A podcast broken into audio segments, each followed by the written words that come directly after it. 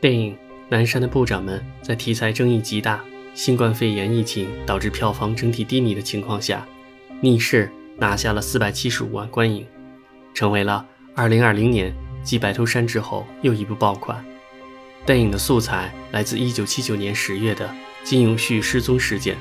和金载圭刺杀朴正熙事件。在金载圭身后，关于他的评价一直是两极分化的。进步派认为他结束了。朴正熙的专制是民主主义功臣，保守派认为他是争权夺利、失败才铤而走险的弑君逆贼。二零零四年的民主化运动管理者名誉恢复与补偿审议委员会讨论金载圭是否可以被认为是民主化运动关联者，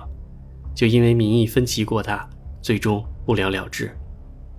此外，关于他的刺杀动因也是众说纷纭。金载圭被捕后，多次表明自己刺杀朴正熙是早有预谋，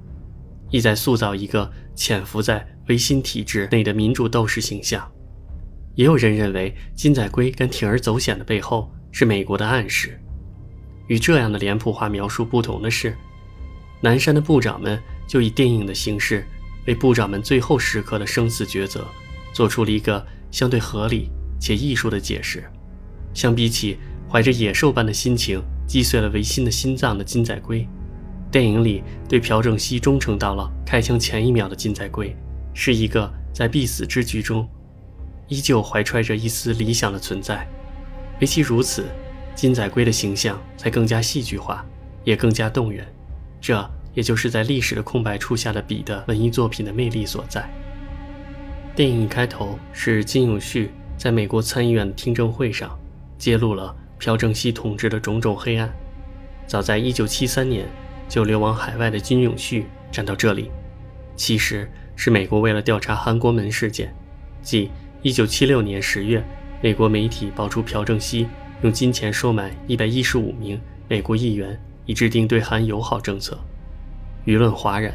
韩美关系遭到了巨大的冲击。金永旭曾担任中央情报部部长，这一机构。是朴正熙建立的情报部门，第一任长官是他的亲密战友金钟密，其重要程度可想而知。世人评价情报机构是朴正熙维护统治的双腿之一，另一个是经济发展。金永旭长期担任这一职务，但还是建议于朴正熙流亡海外。和电影里有些心动但被车之车坑了不同，本为面的金永旭。就没动过回国的心思，还反过来坑了好几次金载圭，直到一九七九年神秘失踪。关于如何处理金永旭，警卫室长车智澈主张三天之内杀了金永旭，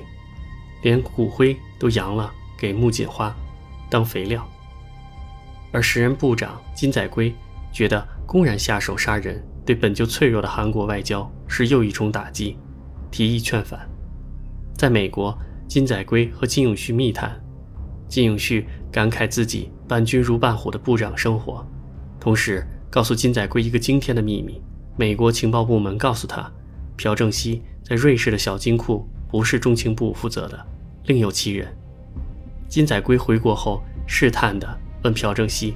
结果第二天车之澈带人大家检查朴正熙的办公室，说是美国人在这里放了窃听器。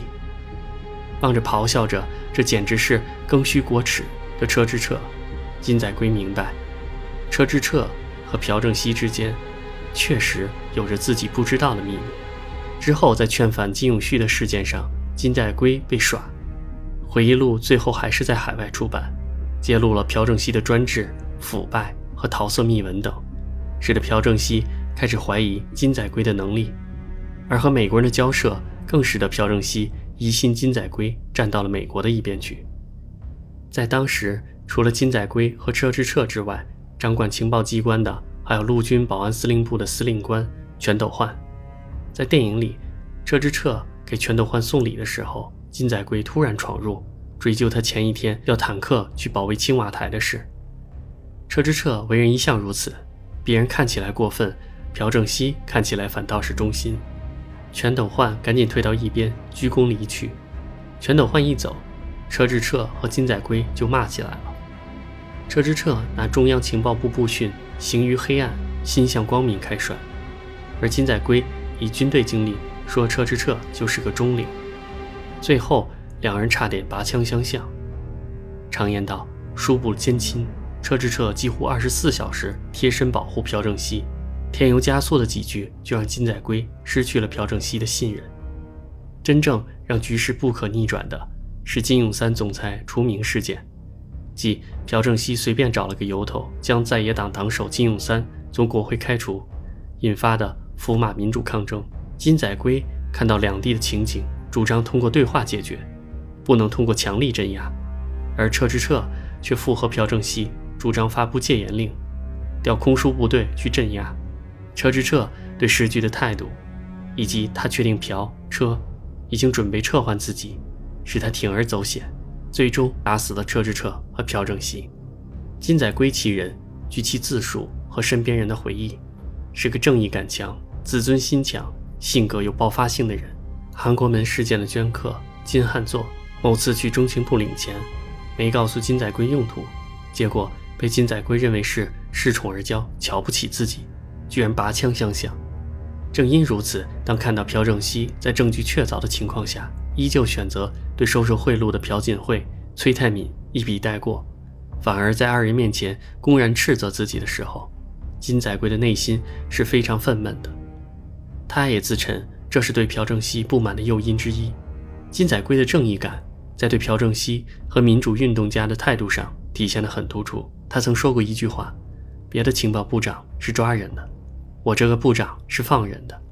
一九七七年，金大中从监狱转移到首尔的医院，背后就是金载圭的活动。他还和在野党政治家张俊和有忘年的交情，在维新宪法颁布时，曾和身边亲信抱怨说：“阁下不该这样，身边人有问题。”云云。金载圭的刺杀行动，一般认为是多种原因混合的结果。最重要的是与车之澈的矛盾和失去朴正熙的信任。金永旭作为担任中情部长时间最长的朴正熙亲信，居然落得个孤魂野鬼的下场。而另一位五幺六元老中情部长李厚洛也逃亡出国，得到了安全保证后才回国，从此不问世事，直到二零零九年才去世。前人们的遭遇，一方面让金载圭感到名誉被辱，另一方面。也让他对自己的未来产生了不安。从1979年夏开始，政界就在热议金载圭逝世后的候选人。金载圭的精神压力愈发明显，最终在10月26日的宴会上，由于朴正熙和车之澈的斥责、嘲弄，这一切化作了手枪里射向二人的子弹。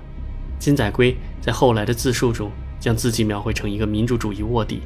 甚至将刺杀朴正熙的计划描述成。一九七四年就有的想法，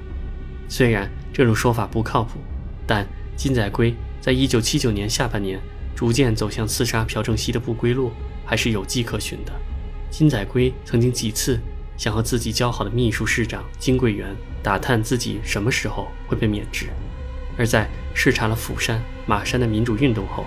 金载圭在二十三日把自己的亲戚叫到办公室，闲聊中。指着墙上“民主主义、自由平等”等自己写的书法，叮嘱他们好好记住。虽然金载圭是一见到阁下就心软的性格，但是在宴会上就被朴正熙批评了一番后，决意干掉车市长。没法从根本上解决问题，那就干掉阁下。